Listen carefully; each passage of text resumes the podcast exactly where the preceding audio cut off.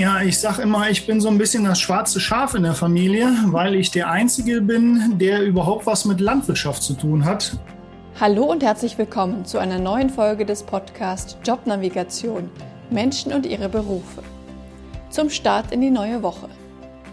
Mein Name ist Anni Nürnberg und in jeder Podcast-Folge stelle ich dir einen neuen Beruf vor und einen Menschen, der diesen ausübt. Nach über 50 Folgen könnte man denken, dass ja langsam alle Branchen abgegrast sind. Aber nein, ich finde immer noch neue. In dieser Folge kommen wir endlich zu einem Vertreter der Landwirtschaft. André ist Melktechnik Spezialberater. Was bedeutet das? Wie arbeitet er? Was empfiehlt er für den Einstieg in die Landwirtschaft, wenn die eigenen Eltern keinen landwirtschaftlichen Betrieb haben? Das und mehr erfährst du in dieser Folge von André. Ich habe heute einen Gast aus der Landwirtschaft hier zu Gast. Lieber André, ich heiße dich herzlich willkommen in diesem Podcast. Hallo Anni. Magst du dich mal kurz vorstellen und kurz erzählen, was du eigentlich tust?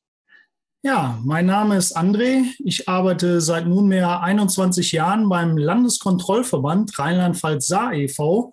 und bin dort zuständig für die Melktechnik-Spezialberatung. Das heißt, vereinfacht dargestellt, mache ich einen TÜV für Melkanlagen. Ich fahre die ganzen Bauern in Rheinland-Pfalz ab, die sich mit Milchkühen beschäftigen und ähnlich wie beim Auto auch kontrolliere ich dann von unabhängiger Seite die Melkanlagen, ob da alles in Ordnung ist, ob die Regeln eingehalten werden, dass hinterher dann auch von den Kühen gesunde Milch ermolken werden kann, die Kühe nicht krank werden, der Landwirt eine optimale Milchqualität an seine Molkerei liefert und, und, und. Okay, das hört sich so an, als wärst du viel unterwegs. Das stimmt. Also mein Auto unterliegt einem sehr hohen Verschleiß. Jetzt ist Rheinland-Pfalz noch nicht das größte Land, aber mein Wohnort ist in der Nähe von Trier und von da aus starte ich dann die ganze Woche über und fahre dann ja bis in den tiefsten Westerwald an die Grenze zu Hessen, NRW und auch das Saarland wird von mir mitbetreut. Von daher kommen schon einige Kilometer im Jahr zusammen.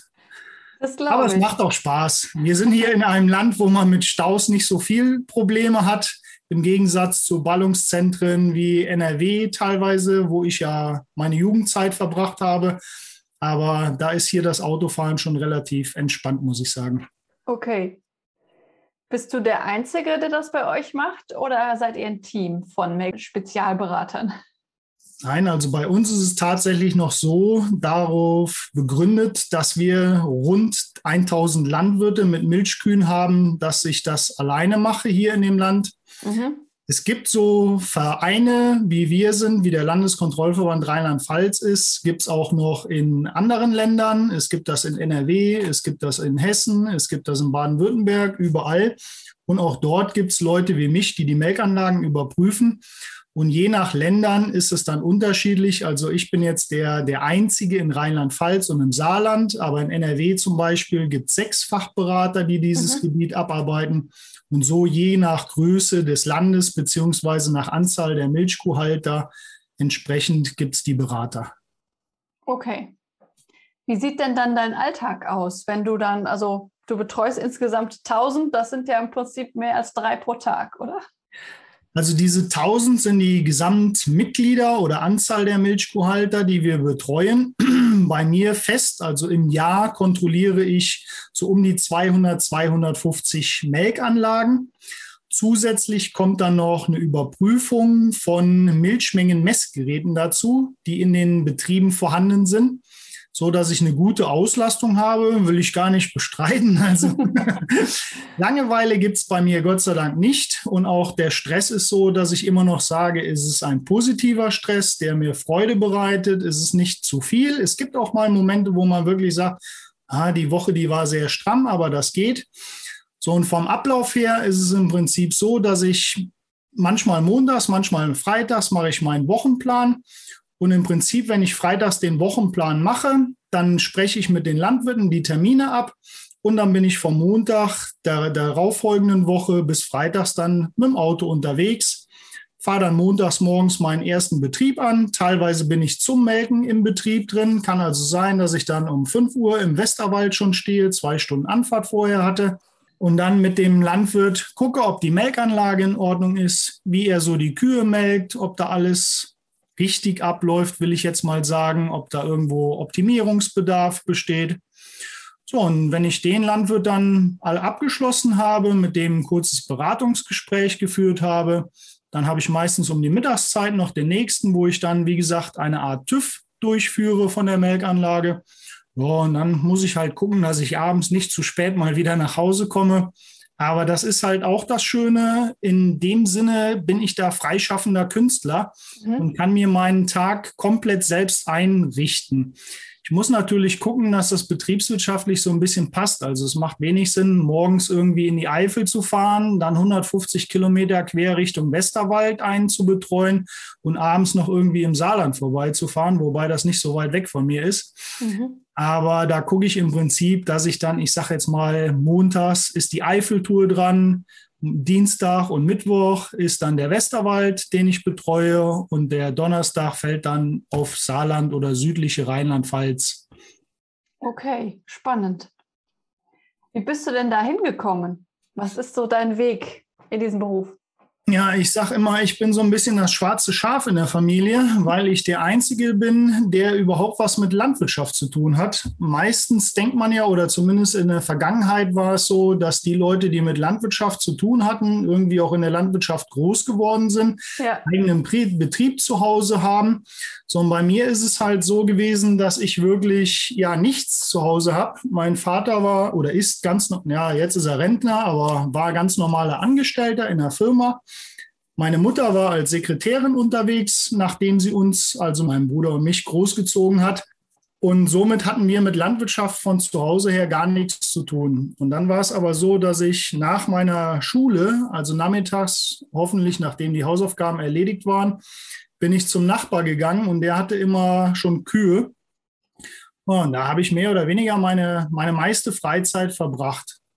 Ja, dann kam noch hinzu in den Ferien, grundsätzlich in den Sommerferien habe ich mehr wie drei Wochen dann auch bei einer Schulfreundin von meiner Mutter auf dem Bauernhof verbracht. Die hatten damals schon 100 Kühe. Und ja, meine Ferien habe ich immer auf dem Bauernhof verbracht. Manch einer findet das ja ganz schön. Ich habe mich halt dort mit Arbeit beschäftigt. Und ich war auch immer derjenige, der nicht wie viele andere in meinem Alter damals auf dem Traktor saßen und mit dem Traktor rumfahren wollten, sondern mhm. das habe ich die dann machen lassen. Und ich war dann hauptsächlich derjenige, der dann bei den Kühen war, der die gefüttert hat, der sich um die gesorgt hat, von der Wiese geholt hat, geguckt hat, dass die Wiese in Ordnung war und halt, wie gesagt, dann auch gemolken hat. Während der Schulzeit natürlich nur dann abends, weil morgens mussten wir uns ja für die Schule vorbereiten und in den Ferien halt wirklich dann auch morgens und abends mit gemolken hat. Das hat mir irgendwann so viel Spaß gemacht, wie dann die Entscheidung fiel, mache ich das Gymnasium fertig oder höre ich auf und entwickle mich in eine andere Richtung weiter. Dann war für mich nach der 10 dann klar, ich höre auf mit dem Gymnasium und gehe direkt auf die Fachoberschule für Agrarwirtschaft. Mhm. Die war damals in Bonn-Duisdorf. Wie gesagt, ich stamme ursprünglich aus der Region Lohmer, Neunkirchen, Seelscheid da aus dem Raum. Mhm. War dann nach Bonn-Duisdorf gegangen. Das hat mir sehr gut gefallen weil es war eine andere Schulform jetzt. Ich war ja nur das Gymnasium gewöhnt und jetzt kam ich auf eine Schule, die aber vom Montag bis Donnerstag aus einem Praktikum auf einem landwirtschaftlichen Betrieb bestand und freitags und samstags hatten wir Schule. Und das fand ich sehr, sehr spannend und auch sehr interessant. Konnte in dieser Zeit auch gucken, ist der Beruf wirklich was für mich? Weil Montag bis Donnerstag war harte Arbeit morgens und abends und dann zum Wochenende immer noch die Schule dazu. Mhm. Das ist schon recht kernig, da muss man schon Spaß haben, ansonsten hält man das nicht durch. Die zwölfte Klasse war dann wieder reine Schule, um die fachlichen Sachen auch wirklich gelehrt zu bekommen. Abgeschlossen habe ich dann mit der Zulassung an einer FH studieren zu können. So, und da hatte ich noch mal ein Gespräch auch mit dem Arbeitsamt zusammen, und auch mit den Bekannten, wo ich halt dann nachmittags oder meine Ferien verbracht habe, die Landwirte haben natürlich dann auch gesagt, Mensch, du bist so gut und praxisbezogen, mach doch eine Lehre. Mhm. Und das war aber in der Zeit, ich bin 96, 96 habe ich angefangen zu studieren. Vorher hatte ich ein Jahr noch Wehrdienst. Und das war dann ja 94, 95 da in der Richtung. Und da habe ich aber schon so gedacht, Mensch, wenn ich jetzt eine Lehre mache, meinen Meister anschließend habe, welche Berufe kann ich dann ausüben, weil ich ja nun mal keinen eigenen Betrieb habe? Wo mhm. sind meine Berufsperspektiven? Und dann habe ich für mich beschlossen, unabhängig vom Arbeitsamt, habe ich gesagt, nee, ihr könnt mir sagen, was ihr wollt. Ich mache jetzt erst meinen Wehrdienst, gehe an die FH, studiere dort, gucke, dass ich das zu Ende mache, was auch gut funktioniert hat. Also ich bin da gut durchs Studium durchgekommen, mhm. habe dann im Juli 99 mein Studium beendet mit der Diplomarbeit. Was und hatte dann studiert? Auch, also Diplom-Ingenieur für Agrarwirtschaft, so ist mhm. die genaue Bezeichnung. Okay. Auf Deutsch bin ich diplomierter Bauer, kann man so sagen. War sehr interessant. Und wie gesagt, habe das durchgezogen und ich bin auch heute immer noch der Meinung, es war der richtige Weg, weil nach dem Studium die Perspektiven für Diplomingenieure war also so breit gefächert und ein bunter Strauß an Auswahl von Jobs war wirklich zu der damaligen Zeit gegeben. Sie waren sehr gesucht, ob das jetzt in der Beratung war, bei Kammern, bei den LGVs, in der Industrie, Fütterungsberatung, für Pröbchen hier, Pröbchen da. Also wie gesagt, war zu damaliger Zeit wirklich kein Problem, einen Job zu, zu bekommen. So, und bei mir hatte sich das dann so gestaltet, weil in der Diplomarbeit habe ich mich schon mit Melkrobotern beschäftigt. Das war damals so, wie gesagt, 99 im Juli bin ich fertig geworden, beziehungsweise habe dann angefangen schon habe dann 97 mir Gedanken gemacht, was für ein Thema ich machen würde, 98 gestartet. Und meine Intuition von der Diplomarbeit war immer, den Landwirten ein Handbuch zu geben, wenn sie umstellen auf so automatische Melkverfahren. So, und das habe ich damals auf Haus Risswig mit der dortigen Lehr- und Versuchsanstalt zusammen machen können. Und dann, wie gesagt, meine Diplomarbeit darüber im Bereich der Melktechnik und wie dann auch nach dem Studium das Jobangebot kam hier vom LKV aus, dort als Melktechnikberater zu arbeiten. Mit den bisschen Vorkenntnissen war der Einstieg einfach leichter. Ja. Sind die auf dich zugekommen oder hast du diese Stelle gefunden? Also es war dann so, ja, Frühjahr 99 begann das ja, dass man sich dann überlegt hat, wie geht es dann weiter. Bei mir war das dann so, ich hätte auch noch gerne an der FH gearbeitet als Assistent, mhm. weil das hat mich auch immer noch interessiert. Ich war eigentlich so, dass ich sagen wollte, hm, in der Produktion oder in der Beratung. Am liebsten wäre mir gewesen, wenn ich an der FH noch so ein, zwei, drei Jahre hätte arbeiten können weil die Versuche haben mich gereizt. Mich hat das einfach mhm. interessiert, hier noch was zu knobeln, da noch was zu tüfteln. Und dafür waren eigentlich die Grundlagen an der FH, weil die auch einen eigenen Milchviehbetrieb hat in Bingen, war das eigentlich sehr, sehr gut. Aber das ist dann nicht zustande gekommen. Die damaligen Professoren haben dort eine Frau als, als Assistentin lieber bevorzugt. So, und dann hatte ich noch ein Bewerbungsgespräch bei einem Milchviehberatungsring und der dritte Arbeitsplatz oder das dritte Bewerbungsgespräch war hier beim LKV. Die hatten ausgeschrieben, meine Vorgänger, da ist einer von in Rente gegangen und die anderen beiden, die das gemacht haben, waren Teilzeit in meiner Sparte. Die haben hauptsächlich noch Milchleistungsprüfung gemacht. Und dann hat der LKV diese Stelle ausgeschrieben. Daraufhin habe ich mich beworben. Ja, und dann hat das auch ziemlich schnell gefluppt, dass sich beide Parteien einig waren und auch die, die, die Harmonie oder so, das hat, das hat von Anfang an recht gut geklappt. Lag vielleicht auch daran, in dem Gremium von Arbeitgeberseite saß ein Landwirt mit drin, dessen Bruder ich als Lehrer mal hatte. Ah, okay. Aber so waren Vitamin halt. B. Mehr Vitamin B will ich jetzt gar nicht mal sagen, aber man hatte halt so direkt auch im Bewerbungsgespräch oder im Vorstellungsgespräch hatte man direkt eine, eine, eine sprachliche Grundlage. Ne? Man mhm. hat sich dann nochmal ausgetauscht über die Schule und wie das dann so lief und so weiter. Ob er sich da nochmal bei seinem Bruder, also so lange war ich nicht bei dem, ob er sich da nochmal vergewissert hat oder nachgehört hat, weiß ich bis heute nicht. Also da ist nie drüber gesprochen worden. Aber es ergab sich so in einem, Bewer in einem Vorstellungsgespräch direkt eine lockere Atmosphäre.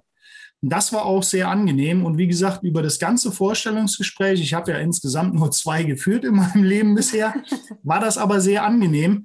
Es ging jetzt weniger um das Fachliche schon, weil da war jedem eigentlich bewusst, ich komme frisch von der FH. In dem Bereich der Melktechnik bin ich noch nicht komplett ausgebildet, weil das war auch damals die Entscheidung, weshalb ich zur FH nach Bingen gegangen bin. Dort war das Studium der Agrarwirtschaft sehr weit breit gefächert. Mhm. Das heißt, ich habe über den Ackerbau, über die Milcherzeugung, über komplette tierische Produktion alle Grundlagen gelegt bekommen. Und jetzt halt im Job beim LKV Melktechnik musste sowieso eine Spezialisierung erfolgen. Mhm. Und das hat dann auch gut geklappt. Wie dann alles geklärt war, dann bin ich mal zu einem Tierarzt, der die Tätigkeit schon länger ausübt, in Baden-Württemberg gegangen, hatte dort die Gelegenheit, den mal eine Woche über die Schultern zu gucken. Dann mhm. bin ich zum Kollegen nach Sachsen gefahren, war mit dem zusammen. So, und dann haben sich natürlich im Lauf der Zeit immer mal wieder Schulungen bei den Melktechnikherstellern ergeben. Die muss man einfach auch machen. Und wie gesagt, bei mir ist es wie in vielen anderen Berufen auch. Jeden Tag lernt man noch irgendwas Neues. Also mhm. dieser Prozess des Lernens, der hört wirklich im Leben nie auf.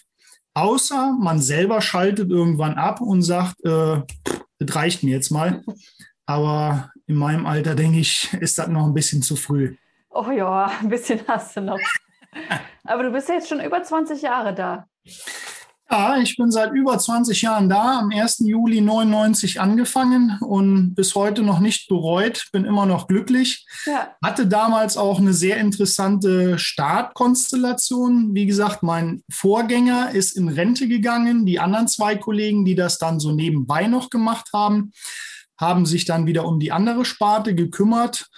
Und das war natürlich auch so, dass das nicht in dem Umfang war, wie das heute ist. Also ich hatte auch so ein bisschen Potenzial, dort was zu bewegen, was aufzubauen, diese komplette Melktechnik-Schiene beim LKV ja, neu ins Leben zu gründen. Und das war natürlich eine Herausforderung, das hat Spaß gemacht. Und wenn dann auch der Chef hinter einem steht und immer wieder sagt, ey, super Idee, machen wir, brauchst du mhm. Geld, kein Thema, ich hole dir das Messgerät oder das Messgerät, dann war das natürlich eine super Sache. Ja. So, und jetzt ist man einfach an einem Punkt momentan. Natürlich gibt es immer noch Weiterentwicklungen, weil auch die Sensoren weitergehen. Aber jetzt ist auch ein gewisser Grundstock mal da. Das mhm. heißt, man hat auch so gewisse Routinearbeiten jetzt mal drin, die einfach laufen nach 20 Jahren. Aber trotzdem kommt immer noch die Weiterentwicklung in der, in der Branche, weil die Sensoren sich für Milch, wo man das erkennen kann, hier noch was optimieren kann. Gesunderhaltung, Tierwohl ist ja in aller Munde, in mhm. dem Bereich sich weiterentwickeln kann und da wir auch immer probieren, vom LKV da mit dran zu sein und festzuhalten, zu dokumentieren, was die Landwirte alles schon machen und erledigen, ist das halt auch auf Dauer eigentlich immer wieder spannend. Mhm. Was macht der LKV sonst darüber hinaus also? Genau, also meine Sparte ist auch tatsächlich mit als, als One-Man-Show so ziemlich die, die kleinste Sparte. Darüber hinaus ist unser Hauptaufgabengebiet die Milchleistungsprüfung.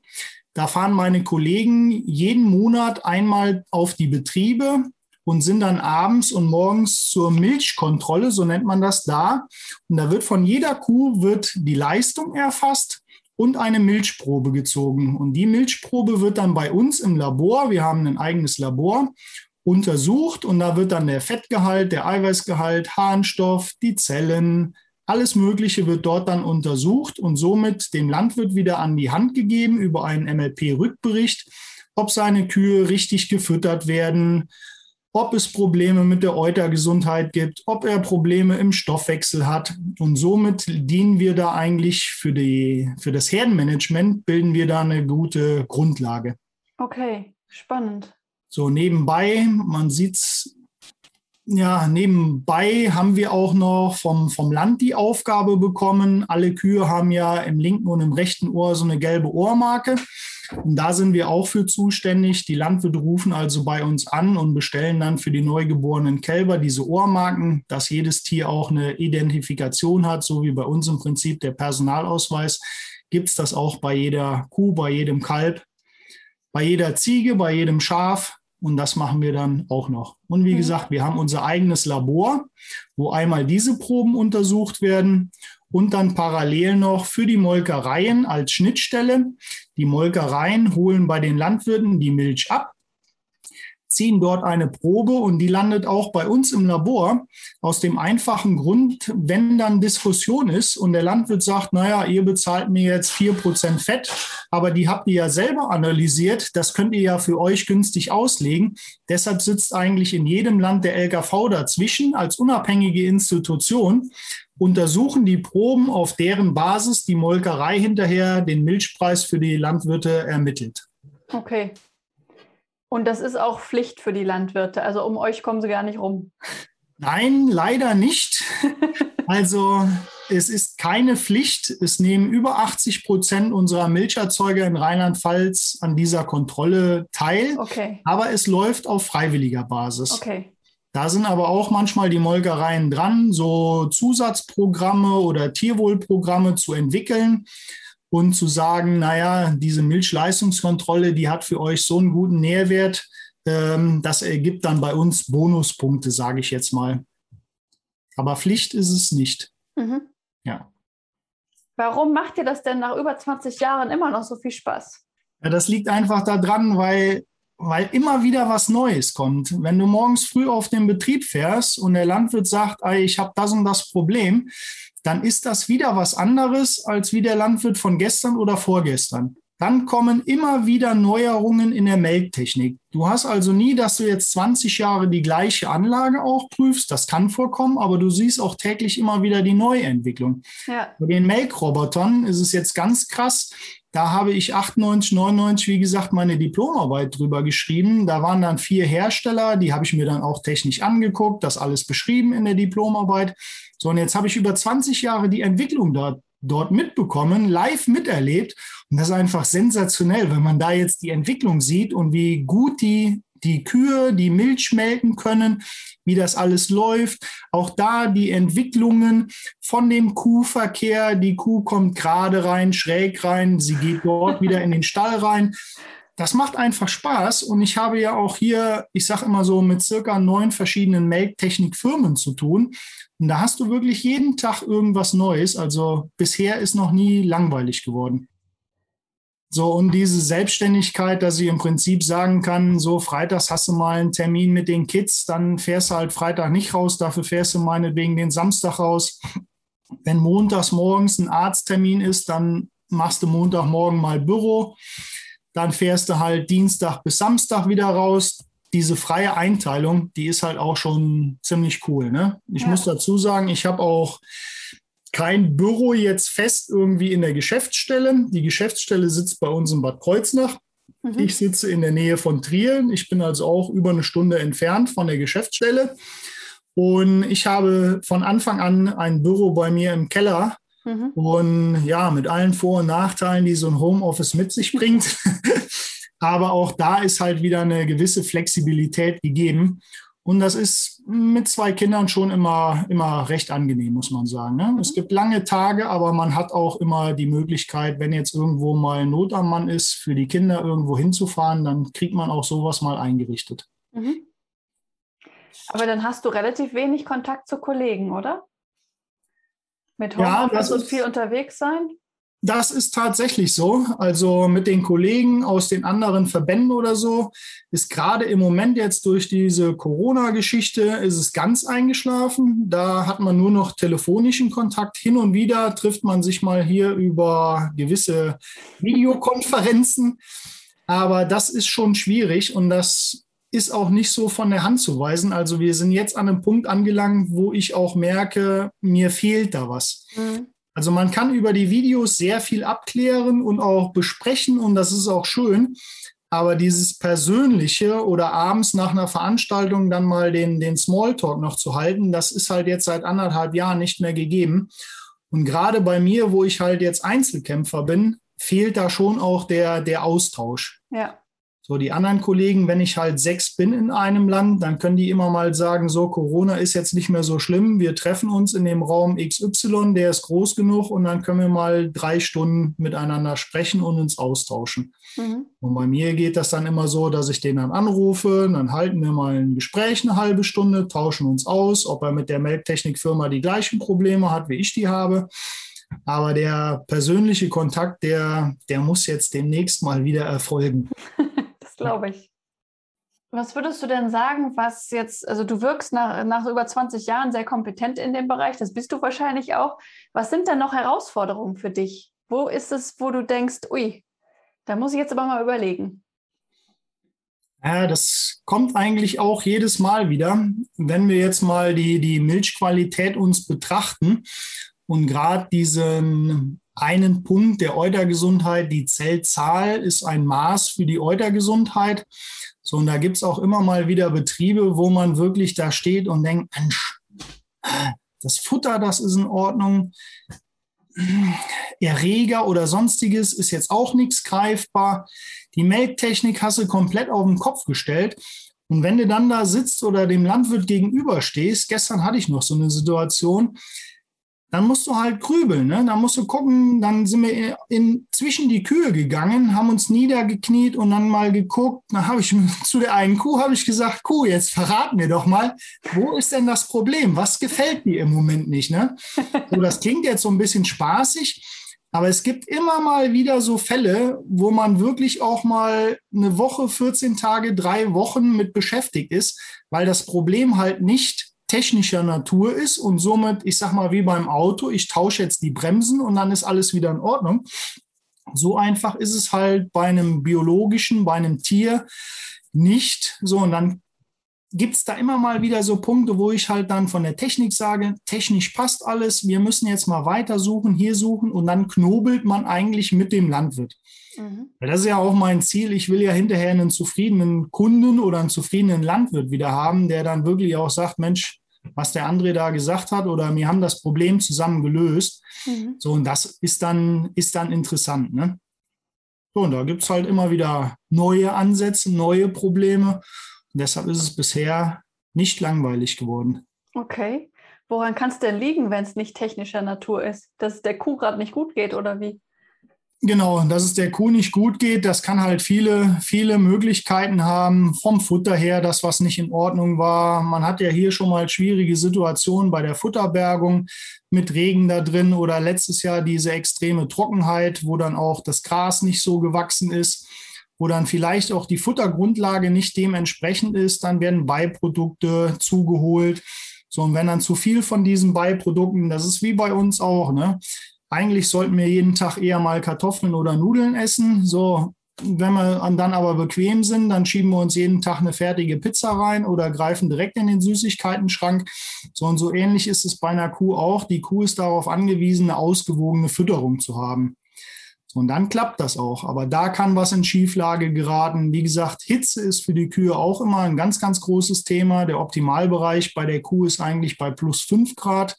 Das haben wir in unseren Gefilden Gott sei Dank recht selten, dass wir über lange Zeit diesen, diesen Punkt haben. Aber dann haben wir natürlich jetzt im Sommer, wenn es jetzt wieder demnächst losgeht, irgendwann hoffe ich ja, wird es nochmal was wärmer.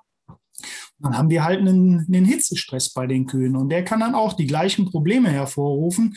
So, dann kann die Melkanlage noch so gut sein, wenn die Kuh da liegt und Hitzestress hat, dann ist der Stoffwechsel belastet, die Kuh fühlt sich nicht wohl, so ungefähr mhm. wie bei uns ist das ja genauso. Bei uns gibt es ja auch genug Menschen, die nicht unbedingt 40 Grad lieben oder mögen, die sich halt bei 20 Grad besser bewegen können. Ja.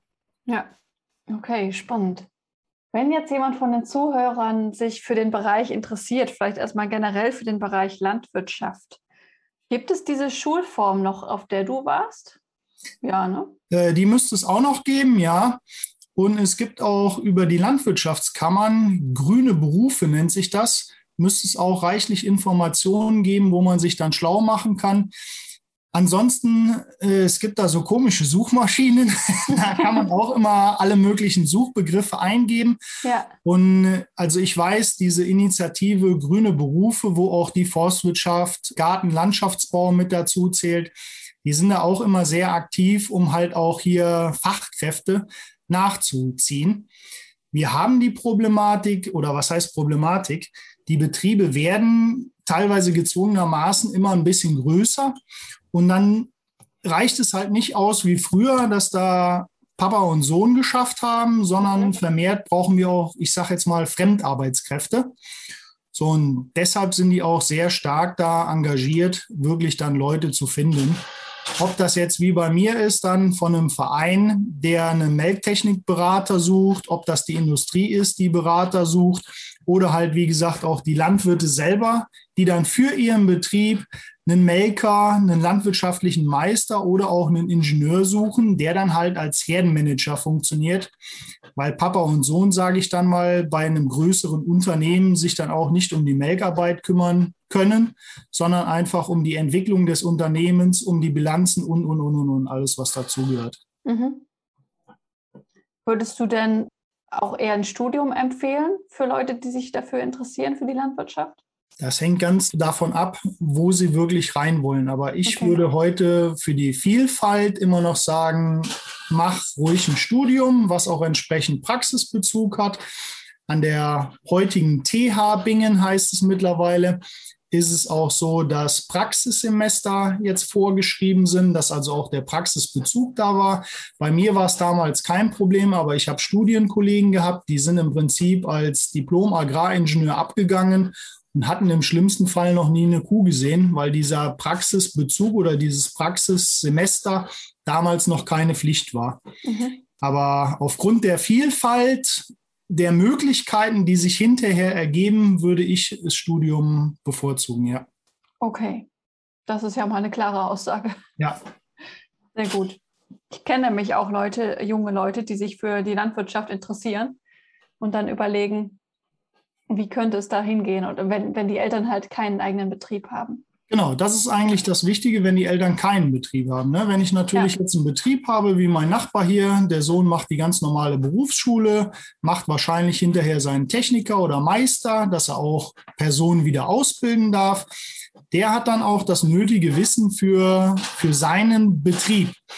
Nur wie gesagt, die Leute, die von zu Hause aus nichts haben, für die denke ich, ist es gerade in der heutigen Zeit einfacher, dort mit einem Bachelor oder einem Master dann einen Job zu finden. Ja, okay. Und wie würdest du die, die Berufschancen in der Landwirtschaft einschätzen? Jetzt für Studierte sagen wir es einfach mal. Ja, also ich denke immer noch, dass das sehr gut ist. Ich hatte ja vorhin schon mal gesagt, also damals 99 also alle guten Absolventen hatten direkt einen Job, muss man wirklich so sagen. Da hat es überall geboomt, ob in der, in der Industrie oder hier bei anderen Beratungsorganisationen. Das war kein Problem. Und auch heute wird immer noch ausreichend Personal gesucht. Man muss halt wirklich gucken, ich bin jetzt so ein Typ hier mit Beratung, das ja, aber ich bin froh, dass ich noch nie in die Gelegenheit gekommen bin, den Leuten jetzt irgendwas verkaufen zu müssen also Produkte verkaufen zu müssen. Äh, diese Haustürgeschäfte oder diese, diese Gespräche dann, ob ich jetzt dieses oder jenes Mittelchen einsetzen muss und ich muss dann die Leute anfahren und wirklich gucken, dass ich dieses Produkt auch an den Mann kriege, das ist schon schwieriger und ich sage einfach immer so, da muss man so ein Vertriebsgehen, muss man einfach haben. Mhm. Und hier in der Beratung, das ist eigentlich ja, man muss natürlich seine Beratungsleistung, seine Dienstleistung entsprechend anpreisen können oder die Beratung muss hinterher gewürdigt werden, anerkannt werden, die muss zum Ziel führen, sonst ist das auch sehr kurzfristig, dieses Geschäft. Aber eigentlich sind noch gute Aussichten da, ja. Also mhm. ich würde jetzt keinem abraten, der Spaß an der Landwirtschaft hat, Landwirtschaft nicht zu studieren. Da ergeben sich immer, immer Wege. Cool ist natürlich, wenn man mittlerweile auch irgendwie noch Auslandserfahrungen dazu hat, auf Farmen gearbeitet hat. Zu meiner Zeit war Amerika, Kanada, Neuseeland waren so die Hotspots. Ich sage heute, so weit muss man gar nicht weg, aber wenn so ein bisschen Auslandserfahrung ist, wie es in anderen Ländern läuft, ob das dann in, in Holland ist, ob das in Luxemburg ist oder auch in Frankreich, man muss gar nicht so weit weg. Da sind die, die Betriebe oft schon anders aufgestellt wie bei uns. Und dann mit der sprachlichen Situation noch dazu, denke ich, ist das schon ist schon ganz gut. Okay. Das sind jetzt so, so Hard Facts, die man mitbringen sollte. Gibt es denn auch noch Persönlichkeitseigenschaften, wo du sagst, die sollte man zum Beispiel in der Beratung haben? Ja, was muss der Berater jetzt so mitbringen? Also neben natürlich fundiertem Fachwissen, was er dann an der FH oder an der Uni kriegt. Ich musste halt auch ein bisschen dazulernen, als Rheinländer in die Eifel zu kommen. Gab hin und wieder schon mal so Sprachbarrieren. Ich sage, das Wichtigste ist eigentlich, dass man offen ist. So, und man muss einen, einen Draht zu den Leuten haben. Also wenn ich jetzt, ja, am Anfang war ich auch der ruhigere. Man merkt es jetzt auch hier in dem Gespräch. Es läuft doch flüssiger, wie ich vorhin gedacht hatte. ähm, das muss sich halt so ein bisschen entwickeln. Auch Vorträge. Am Anfang steht man vor so einem Vortrag, da ist man nach einer halben Stunde fertig. Ja, heutzutage mit dem Wissen und mit der Erfahrung bremst irgendwann mal jemand aus dem Zuschauerraum und sagt, du hast schon anderthalb Stunden gesprochen, jetzt komm mal langsam zum Ende. Also das sind halt so Sachen, die muss man aber nicht von Anfang an schon haben, die müssen sich entwickeln. Man muss mhm. eigentlich offen sein, auf Menschen so ein bisschen zugehen können, mit denen ins Gespräch kommen können. Wie gesagt, wenn man dann das Fachliche hatte, am Anfang weiß ich auch noch genau, ich war ja jetzt derjenige, der frisch von der, von der FH kam und wollte dann einem Landwirt, der schon 40 Jahre melkt, wollte ich dann sagen, welche Fehler er beim Melken macht da muss man sich natürlich auch erstmal so ein bisschen Akzeptanz, Respekt so ein bisschen verdienen. So, und wenn man dann das Melkzeug mal selber in die Hand nimmt und der Landwirt dann merkt, oh, der, der weiß ja doch, wovon er spricht. So, und das sind einfach so Sachen, die muss man halt mitbringen. Ne? Offenheit, auf die Leute zugehen können, den Mut dann auch zu haben, wirklich so jemanden, ich will jetzt nicht direkt sagen, die Stirn zu bieten, aber halt dann doch zu zeigen, pass auf, also ich weiß hier schon, wovon ich rede. Mhm. Das ist dann ganz wichtig. Ja, das glaube ich. Bisschen Organisationstalent wäre immer noch ganz hilfreich. Ist gut, dass wir jetzt kein Video hier groß haben, dass man sieht, wie es in meinem Büro aussieht. Aber an manchen Tagen bin ich etwas unorganisiert und dementsprechend liegen dann bei mir hier zwei Schreibtische voll. Es ist halt so, wenn ich, wenn ich bei dem Betrieb war und wir dieses Beratungsgespräch geführt haben, dann kriegt jeder Landwirt auch noch mal das ganze Schwarz auf Weiß. Und das schreibe ich dann halt an irgendeinem Bürotag mal zusammen und schicke dem das zu. Und dementsprechend kann das schon mal sein, dass sich hier was stapelt. So, und im Laufe der Jahre ist dann bei mir noch hinzugekommen, dass ich dann noch ja, andere Positionen übernommen habe. Also ich habe mich schon, schon frühzeitig dann für, für die Kollegen mit eingesetzt war dann relativ schnell im Betriebsrat vom LGV mit drinne und bin jetzt auch seit 2007, oh, ist doch schon recht lange, bin ich also auch Betriebsratsvorsitzender. Ja, und dann kommt halt neben den Protokollen, die ich an die Landwirte verschicke, noch gewisse Mitarbeiterproblemchen, die sich hier am, am Schreibtisch stapeln, mit hinzu. Aber auch das ist eine ganz, ganz interessante Geschichte. Und wie gesagt, so sind dann eher so meine, meine Sachen. Irgendwann kam dann mal noch, dass man ja sich um das Thema Arbeitssicherheit kümmern, kümmern muss. Ja, da hat man dann auch gesagt, Mensch, der André, der fährt im Außendienst so viel rum, der kennt sich hiermit aus, der kennt sich damit aus. Somit kam dann diese Aufgabe, Arbeitssicherheitsbeauftragter für den Bereich des Außendienstes auch mal mit hinzu. Und das sind dann auch so Sachen, da kommen wieder Neuerungen, da ist wieder ein neues Thema, wo man sich mit beschäftigen kann. Und somit wird es eigentlich nie langweilig. Mhm. Also du bleibst weiter in dem Beruf. Also von meiner Seite aus gibt es jetzt keine Gründe daran, was zu ändern, ja. Ich denke auch mal von der anderen Seite aus nicht. Muss man meinen Chef mal fragen. Also bisher geht es mit den Klagen. Sehr gut. Gibt es noch was, was du den Zuhörern zum Schluss mitgeben möchtest? Vielleicht auch nicht nur denen, die sich für Landwirtschaft interessieren. Ja, also das ist wirklich das, wo ich mir im Vorfeld auch nochmal Gedanken zugemacht habe. Und ich habe auch während meiner Bundeswehrzeit ja verschiedenste Freunde, Bekannte kennengelernt. Und das war ja auch in einer Zeit, wo jeder so ein bisschen, ja, wie geht es nach der Bundeswehr weiter? Wer schlägt welchen Weg ein? Und ich hatte danach die Jahre doch immer noch regen Kontakt zu den damaligen Kollegen aus der, aus der Garnison, hätte ich jetzt beinahe gesagt. Und da hat man halt auch festgestellt, da waren mehrere dabei. Der eine ist in die Versicherungsbranche gegangen, der andere ist in die IT gegangen, ist da auch relativ schnell dann aufgestiegen, ja, hat dann irgendwann mit Burnout zu tun gehabt und, und, und, und, und. Und das ist halt auch was, was meine Frau manchmal an mir so ein bisschen bemängelt, dieses Streben nach oben und mehr und hier und da noch vielleicht den letzten Euro mit verdienen, wo ich immer nur sage, brauche ich eigentlich nicht. Ich fühle mich mhm. im Moment so wohl in dem, was ich tue.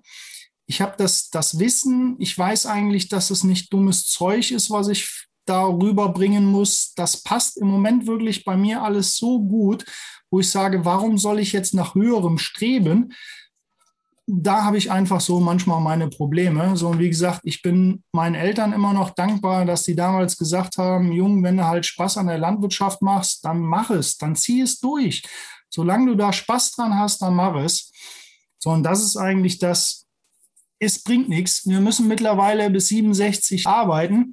Wir fangen zwar auch viel später an. Ich meine, mein Vater war damals 12, maximal 14, wie der angefangen hat, schon mit der Ausbildung dann und dann in den Beruf eingestiegen ist. Aber alles muss Spaß machen. Bei mir war es ja auch so, 99 mit dem Studium fertig, da war ich 24 Jahre alt. Das war ja für heutige Verhältnisse auch noch recht jung, sage ich mal, mit dem Wehrdienst und dem Studium dabei. So, und wenn wir jetzt bis 67 arbeiten müssen, das bringt nichts, wenn ich da montags morgens schon mit Groll aufstehe oder Magenschmerzen oder oh, alle vier Wochen gelben Schein einliefere, weil ich keine Lust habe. Das mhm. bringt ja nichts. Das ist ja, da ist ja Unzufriedenheit vorprogrammiert. Und ich denke auch, wenn man unzufrieden im Job ist, das färbt sich ab auf die ganze Familie. Und Total. Es muss einfach, es muss Spaß machen. Es muss so sein, dass man von dem Job leben kann. Das ist ganz wichtig.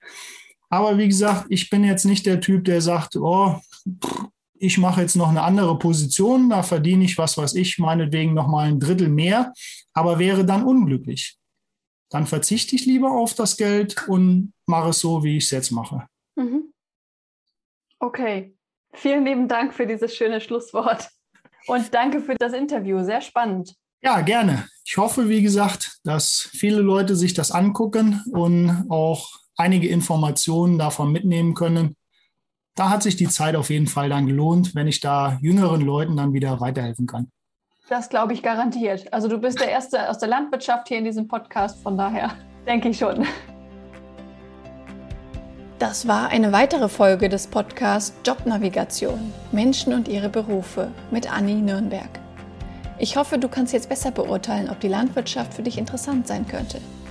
Wenn dir diese Folge gefallen hat, freue ich mich sehr über eine positive Bewertung oder ein Like auf Instagram. Du findest uns unter dem Namen Jobnavigation. Wenn du gerade selbst versuchst herauszufinden, welcher Beruf am besten zu dir passt, unterstütze ich dich gerne im persönlichen Coaching. Auf unserer Webseite kannst du ganz einfach ein kostenfreies Erstgespräch vereinbaren. Du findest sie in den Show Notes verlinkt. Dort findest du zum Beispiel auch die kostenfreie Motivations-Challenge, ein achttägiger Online-Kurs, der dir zu mehr Motivation im Alltag verhilft.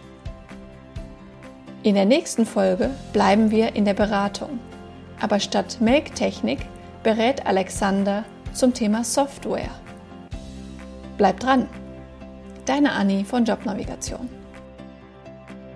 Er hat mal gesagt, ich habe keine besondere Begabung, sondern ich bin nur leidenschaftlich neugierig. Mhm. Und das deckt, okay, das gilt wahrscheinlich für viele Berufe, aber gerade im Bereich der Beratung ist das aus meiner Sicht so ein bisschen die Kernsache.